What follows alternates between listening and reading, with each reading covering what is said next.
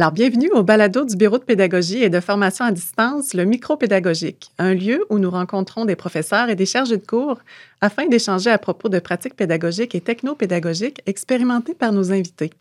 Mon nom est Caroline Lechasseur. Il me fait plaisir aujourd'hui de rencontrer Paul Godet, chargé de cours au département de sciences de l'éducation, qui nous partage son expérimentation d'une pratique pédagogique inclusive favorisant l'acquisition des compétences transversales en contexte d'enseignement.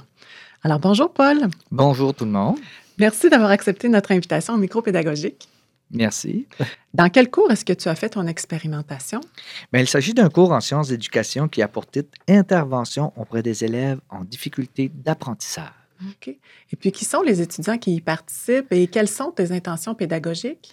Bien, euh, dans ce cours-là s'adresse à tous les étudiants du bac en enseignement. Euh, quand je dis des bacs en enseignement, j'ai BPEP, enseignement secondaire, enseignement des arts, enseignement en activité physique. Mais pour euh, l'exemple qu'on va parler ce midi ou, ou à la balado, donc on va utiliser l'exemple du groupe en, enseignement en sciences de l'activité physique et sportive parce qu'ils sont seulement ce groupe-là dans mon cours. Et ce sont des étudiants de troisième ou de quatrième année du bac, donc qui ont déjà un véhicule.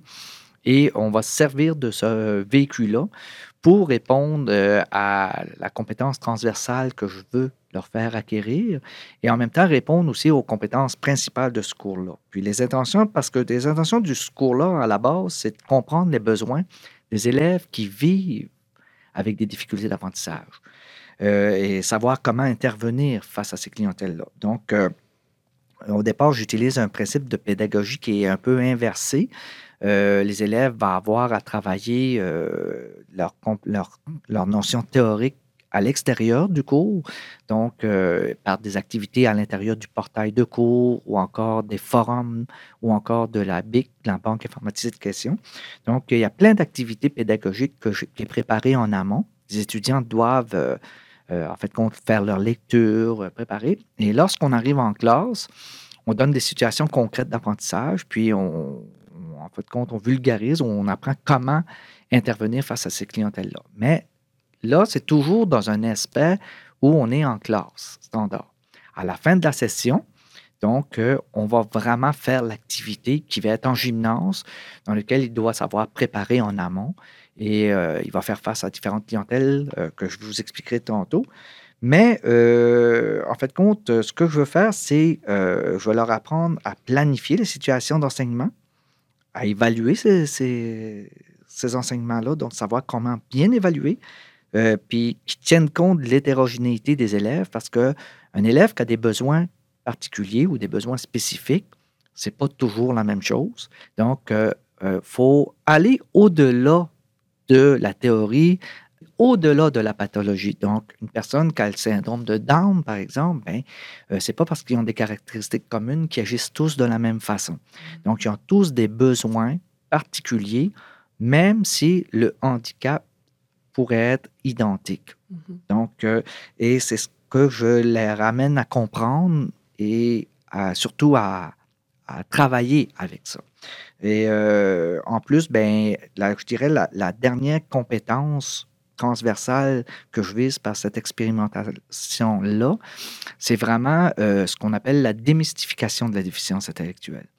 Euh, pourquoi? Parce qu'il ne faut pas oublier que dans le cursus de, des programmes en enseignement, autre si on est en adaptation scolaire, donc c'est autre chose, mais ce ne sont pas des étudiants en psychologie et ce ne sont pas des étudiants en psychoéducation. Donc, ce sont des étudiants en enseignement et euh, l'aspect de déficience intellectuelle n'est pas nécessairement traité. Ces enseignants-là vont se retrouver dans des milieux de travail où ils vont avoir éventuellement à côtoyer la déficience mmh intellectuelle. OK, donc on vient coller la théorie à la pratique euh, dans le concret. Excellent. Alors, euh, raconte-nous comment s'est déroulée ton expérimentation. En réalité, c'est que euh, à la fin de chaque session, en fait, quand, je dis mon expérimentation, c'est que ça se produit régulièrement. Donc, euh, c'est pas la première année. Ça fait plus de maintenant, euh, au-delà près de 20 ans que je fais ce processus d'expérimentation-là avec mes étudiants. donc, il y a quelques il y a de l'eau qui a passé sous les ponts, mais euh, c'est toujours les mêmes réactions. Euh, et euh, ce qu'on fait en réalité pour faire une histoire courte, c'est que, comme je vous ai expliqué tantôt, on a un cours qui est cédulé normalement durant la session et à la fin de session, il y a une activité qui est préparée. Donc, dans ce cas-ci, c'est en gymnase parce que ce sont des étudiants en sciences de l'activité physique. Et on prépare comme une journée de cours, mais qui se déroule en gymnase, dans lequel euh, ils doivent travailler différents éléments. Donc, il y a des équipes, euh, je divise les groupes euh, en environ 10-12 équipes, dépendamment de la, grosseur de la cohorte. Et il y en a qui vont travailler sur la motricité fine, d'autres qui vont travailler sur la motricité globale, avec divers types d'exercices. et comme je vous dis, c'est des étudiants qui sont en troisième et quatrième année. Donc, ils ont tout un cursus mm-hmm. qui ont appris, qui normalement, doivent aussi posséder mhm, parce qu'ils s'en allent bientôt sur le marché du travail. Et moi, euh, je dis toujours, euh, allez chercher ce que vous avez appris durant votre bac, puis mettez-le en pratique. Mhm. Donc, euh, l'activité en tant que telle, donc tout ce qu'ils ont appris en didactique, je leur laisse libre cours. Moi, je n'interviens pas du tout, du tout dans ce volet-là. Je leur laisse créer. Je dis, c'est vous les spécialistes. Euh, en didactique, en sciences d'activité physique. Donc, euh, travailler euh, sur la motricité fine, travailler sur la motricité globale, selon ce que vous préférez, mais vous devez organiser une séance d'enseignement qui dure environ un gros max de 30 minutes, parce qu'on a, plusieurs élèves qui sont avec nous. Et pendant la période de rencontre en gymnase, ils vont rencontrer aléatoirement plusieurs clientèles. Donc, euh, ça, mais le point commun entre les clientèles qu'ils vont rencontrer, c'est que chacune des clientèles ont une, déficience intellectuelle. Et là, ces personnes-là ne simulent pas qu'elles ont des difficultés spécifiques. elles ont réellement chacune des difficultés spécifiques.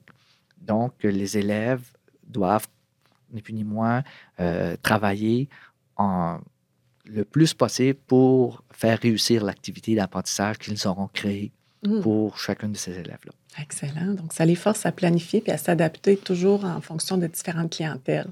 Exact. Intéressant. Alors, euh, quelles ont été tes embûches rencontrées dans le cadre de ton expérimentation? Euh, je dirais le principal embûche, c'est toujours une question de logistique. Euh, comme de raison, euh, pour les étudiants de l'UQTR, c'est assez facile. On a un horaire de cours, donc euh, tout le monde est disponible.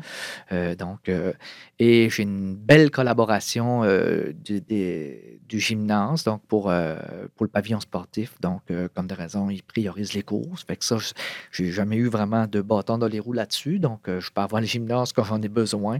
C'est une belle collaboration. Euh, puis, euh, je travaille parfois avec le, puis régulièrement avec le plateau de travail euh, de l'UQTR parce que c'est ma première approche avec le CIUS, entre autres avec Marc Ayotte, avec qui j'ai une excellente collaboration qui me permet de rendre cette activité-là souvent possible.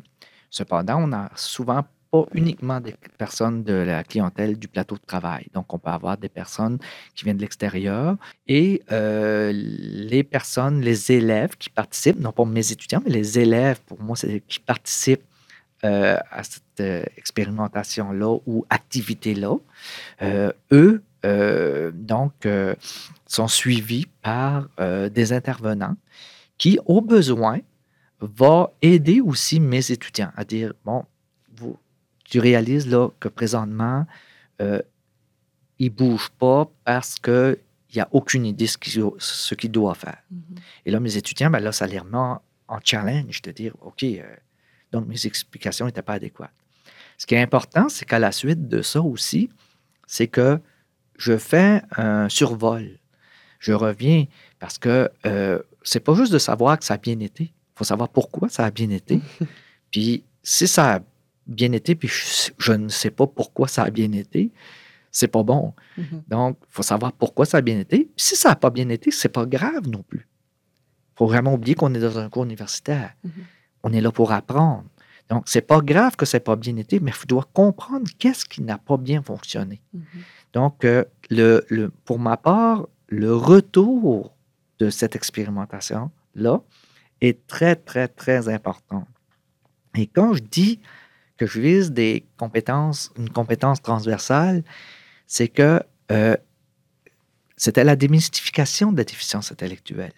Donc, c'est vraiment la compétence transversale qu'acquérit est vraiment importante et je le remarque après le cours.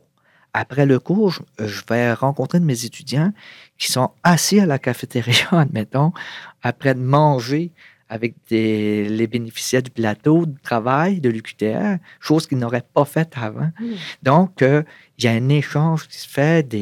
Il y a des étudiants qui ont suivi, qui étaient en troisième année, qui en quatrième année ont participé à, organiser des activités, des, des, euh, des parties de ballonquet avec les gens du plateau sur l'heure du dîner, que je pense que si l'activité du cours n'aurait pas eu lieu, en aucun temps, non pas par manque d'intérêt, mais peut-être par non-connaissance du plateau. C'est des ponts qui se sont créés. Ah, beaucoup, oui, beaucoup, beaucoup. excellent. Ben, merci beaucoup, Paul. Et maintenant, la question qui tue?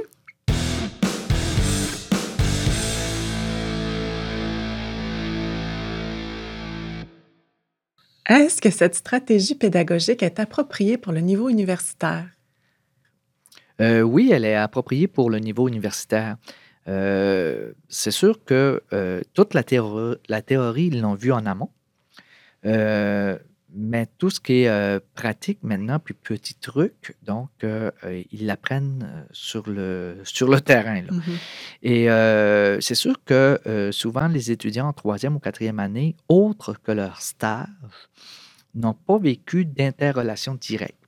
Au niveau de la DI, c'est encore moins. Euh, il y a des chanceux mm-hmm. qui ont eu l'opportunité durant leur stage euh, d'avoir une clientèle à besoins spécifiques dans leur classe, mais ce n'est pas euh, un automatisme pour tous les étudiants. Donc, c'est une question un peu de hasard, dépendamment où le milieu de stage était. Là, comme de raison, c'est ciblé, c'est voulu, c'est préarrangé. ils ont tous accès à une clientèle à besoins particuliers. Donc, euh, c'est ça le but de l'activité. Ce qui fait que euh, c'est très, très à propos parce que euh, au niveau universitaire, on apprend beaucoup de la théorie, on sait comment. Et là, au niveau pratico-pratique, ben là, on a des trucs techniques. Euh, des petits trucs qui, nous, qui vont nous souligner par euh, euh, des techniciens d'éducation spécialisés qui vont participer au cours, entre autres. et ça, les étudiants, ils en prennent une bonne note. dans le cours, je leur en donne plusieurs, mais comme je dis, avec la participation de, des personnes du CIUS, Là, c'est des choses qui retiennent rapidement. Ah, OK, ah, il n'a pas compris. Ah, c'est de même que j'ai pu m'apercevoir qu'il n'avait pas compris. Parce qu'en théorie, on peut le voir que si l'étudiant ne comprend pas la question, on peut, bon, ta, ta, ta, ta. Mm-hmm. Mais comment peux-je m'apercevoir en temps réel que la question n'a pas été comprise par, mm-hmm. par l'étudiant ou l'élève? Bien là, des fois, c'est pas. Euh, on le sait théoriquement, mais en pratique. Et là, on a des exemples concrets. et là, euh, on a des intervenants qui viennent dire, ben, regarde, vois-tu, là, tu vois qu'il n'a pas compris. Fait là, même si tu as prévu de faire ça, là, oublie ça. Là. utilise le GBS. utilise le, gros bon sens. Là. Bon, puis tourne-toi sur la. C'est quoi les différentes approches que tu as appris? Donc, voyez-vous, quand je dis c'est un cours universitaire, oui, parce que ça s'apprête bien dans un cours universitaire, parce que là, on vient de faire le lien avec la théorie, ce qui, malheureusement, dans dans certains cours, des fois, on n'a pas assez.